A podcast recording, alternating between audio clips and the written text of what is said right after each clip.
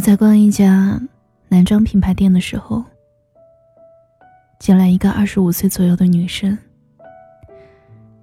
她站在我的背面，和售货员询问一款男士的休闲裤。嗯，我男朋友穿鞋子的话，身高一米八，体重七十五公斤，裤子码子是三十二。我一边看着衬衫，一边想：这女朋友够尽职的呀。他拿着裤子走我身边过的时候，我抬头看了一眼，长发，消瘦，挺漂亮的，漂亮的，让人忍不住的想要多看两眼。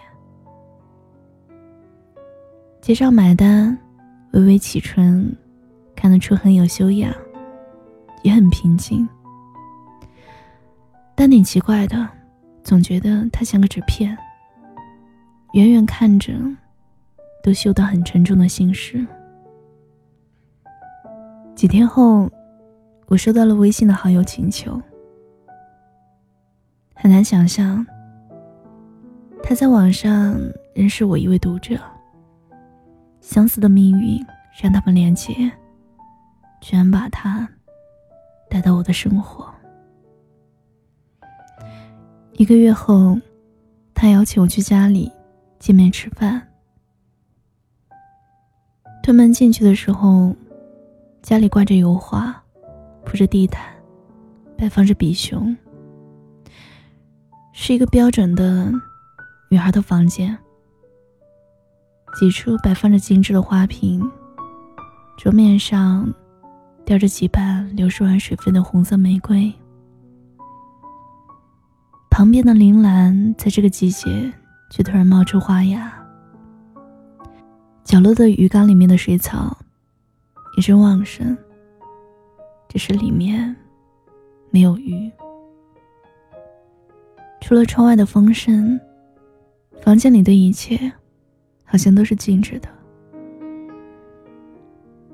我去厨房想要打下手，他客气的拒绝了我。他说：“别的菜我做不出水平，我下厨功夫很一般，但是前阵子下了功夫学了这道菜，做给你尝尝。”他难为情的笑了笑，补充说：“其实只会这一道而已。”他边说边娴熟的将抽取完虾线的虾从水里捞出来空晾着，预热油锅。虽然第一次见面，我们还是有些客气，但我能感觉到下厨这件事情对他来说绝非那么简单。于是我继续打趣追问道。这虾应该连着时间、地点、人物、情节吧？他用手抓了几粒花椒，撒入锅中，炸透，捞出。他用力一拍蒜瓣，将葱段、姜片一起丢进油锅。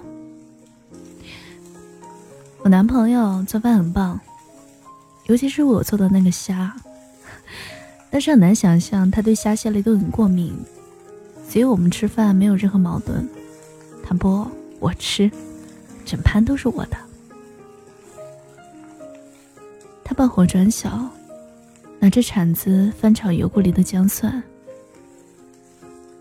嗯，在认识我之前，他大概没有做过虾吧。有一次在外面吃饭。我随口和他吐槽说：“好像没有一家的虾能让我吃完这么绝口的。”他当时顿了一会儿，他说：“改天我给你做炖虾。”看着锅里从白、绿、黄再变焦色，蒜、葱、姜捞出来。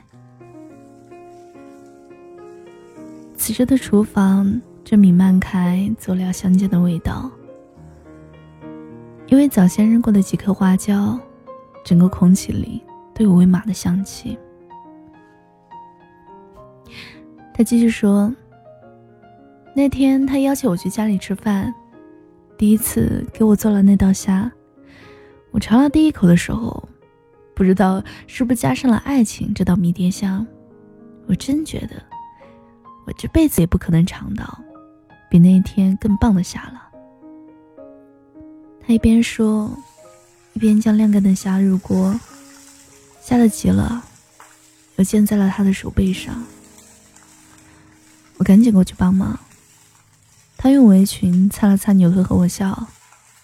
他说：“没事儿，做很多遍，这样的情况很正常，不疼。”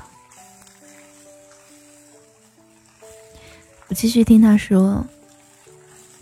我当时吃完啊，正准备夸他的时候，他脸色很白的，跑去洗手间呕吐。我让他去医院，他死活不乐意。他说没事儿，大概是有点中暑。但是刚刚闻了是味道，尝了一个虾。说完还神气的走去药箱，拿了个小小的药粒，对我显摆说：“是过敏的药，我都准备好了。”我哭笑不得，眼睛没有离开过他吃完了那盘他剥的虾。这个时候，锅里的虾已经两面煎的红了。我看着他倒入了红酒、生抽、老抽，还有盐和糖，一点点水，加盖焖。他继续说：“只是个人感情啊，那道虾的味道确实很棒，主要是那个虾特别新鲜。后来我才知道，那个虾是他亲自钓上来的。”一分钟后出锅，他端着虾递给我的时候，我记得他眼里的沮丧，像突然出现在平静海面上的闪电，非常快闪了过去。我们在客厅地毯上坐下来喝酒，他撑着脑袋给我有一句没一句的搭着，说生活和工作上的事儿。在人和人的交谈中，会有少许的沉默，就像我在和这个世界相处时一样。沉默之中，我们总在期待明天，明天或许给我们一个稍微宽慰的答案。我指了指桌上的花瓶，我说：“下一次来，我给你带些鲜花。马上入深冬了，这样房屋里生气些。”他看了一眼公寓，饮尽了杯里的酒，然后看着杯子，又继续说：“我每次闹脾气，就是不接电话。只要消失半个小时，他就一定会出现在我家门口，捧着一束花。看见花，我的心情就好了一大半。我是花痴。”他总是那么说我，你看那些花儿还是他送的，都快干了。他细心的给我剥了一个虾，一边剥一边说：“以前他爱篮球，受了一次伤之后膝盖积水，医生忠告他不许打篮球了。我很担心他的状态，没想到他心态挺好的。”驯养了一段时间，后来爱上了钓鱼。不管多远，天多黑，也可以为了那么一点点乐趣向往。偶尔呀，我也会使点小性子，让他多花点时间跟我待在一起。我只要一不开心，他就妥协了。可能是我手上的事情很多，我不知道为什么。那天我就那么干脆的答应了他的垂钓请求。那天忙活完的时候，看了看手机，没有信息。九点过了，心里闷闷的，有点赌气。到了晚上十一点，我想，手机怎么就没有电？明天我一定不接他电话，不回他微信，让他来认错。讲到这里，他的眼睛里蓄满了泪水，他的声音开始哽咽。他继续讲。夜里我醒过来，不安。看了手机还是没有微信电话，开始害怕。我心里开始胡思乱想。不一会儿，他的朋友问我：“睡了吗？”那是凌晨三点。他朋友说：“我得告诉你个事儿。”我当时就慌了。他朋友说：“他掉在水里了。”我当时做了最坏的打算，大不了抢救，大不了要躺病床，我也照顾他。我问他朋友：“人呢？”他不会游泳。对方只和我说了三个字。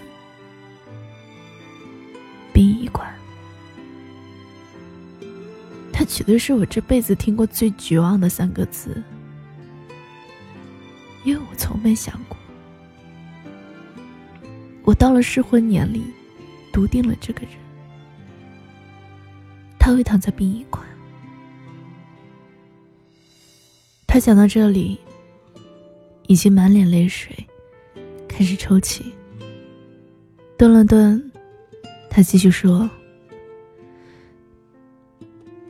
后来，所有人都骗我，让我在家等他回来。我不吃不喝不睡，等了他两天两夜。我知道那个说我明天来看你的人，尽管我自我欺骗多少遍，不可能，你真的不会回来了。二十三号，我得到消息。今天我可以见到他，你知道吗？那天我很早就起来了，洗澡化妆，我在家耐心等着。心里什么感觉呢？甚至有点兴奋，就像第一次上幼儿园的孩子，放学了，终于可以见到自己妈妈一样。旅途遥远，两三个小时。那一路上我没有哭，没有闹。我心里想，我终于可以见到他了。说不定我去，我就可以叫醒他。他睡觉一直比较死的，我就那么期盼着。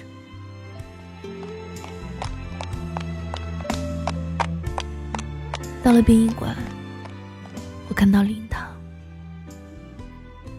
我再也迈不动道了。看到他被推出来，躺在那儿。他穿着一身西装，皮鞋，打着领带。他好像胖一点了。他擦了擦眼泪，又灌了一杯酒，下定决心要跟我把这个故事要讲完了。叹了一口气。他又继续说：“殡仪馆的工作人员问我好了吗？”全场安静，只有我不自觉的冒出了两个字：“没有。”我一点点走过去，朋友们拉住了我，死死的拉住了我。我没有办法靠近他，跟他说话。我想叫他起来的，我想大声的叫他起来的，但是，一直到最后，我什么都没有做到。看着他被包起来，放进透明的棺木，我走过去，看他躺在里面，我从头看到脚，从脚看回头，我舍不得，我真的舍不得。朋友们点好香火递给我，我始终没有给他插上去，因为我不接受。我真的不能接受，我爱的人，我以后都见不到他了。他要被放进那个方方正正、乌黑黑的骨灰盒，我不接受。从你的全世界路过，把全生的爱都活过，我始终没说。不曾将你附和，最后等你的人是我。从你的全世界，全生的我都活过。请往前走，不必回头，在终点等你的人会是我。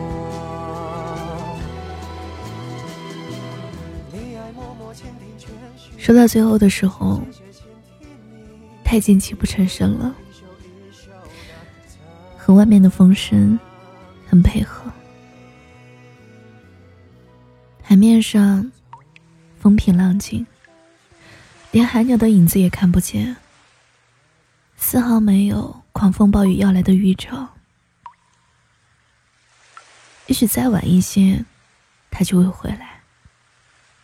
也许是明天。夜行驶来的轮渡，似乎要带来一场黑色的奇遇，但同时归来的，也只有鱼虾满仓。只是直到此刻，他还没有赶到饥肠辘辘。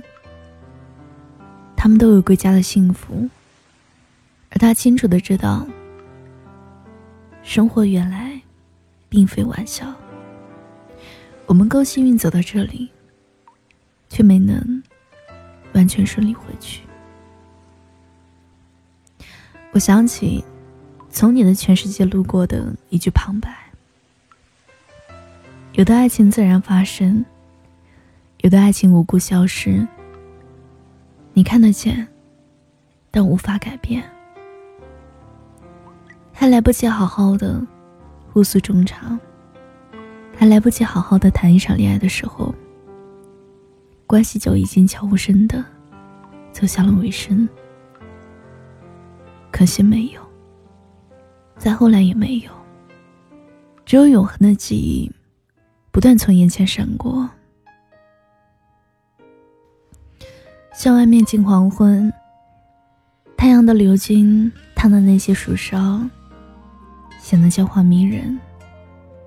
太阳已经接近海平面，即便是这个星球上重复过无数次的事儿，每个落日还是有尽头的。但每段故事并不需要结局，以后有那么多个以后。你可知冷漠？我微笑带过，不用自驳。嘿，谢谢你听完这个很长很长的故事，真动情呢，录到我自己都泣不成声了。收听我的更多节目，你可以关注微信公众号“七景”，和我聊天，搜索新浪微博。七景姑娘，我在等你。比黑夜更懦弱，整座城市掩护我们去挣脱。你逃离我，风呼啸而过。你曾拿走的和我要回的。我们心心念念、珍重守护的我们。走过，每一个角落，刻着痕迹就像这里，从没有。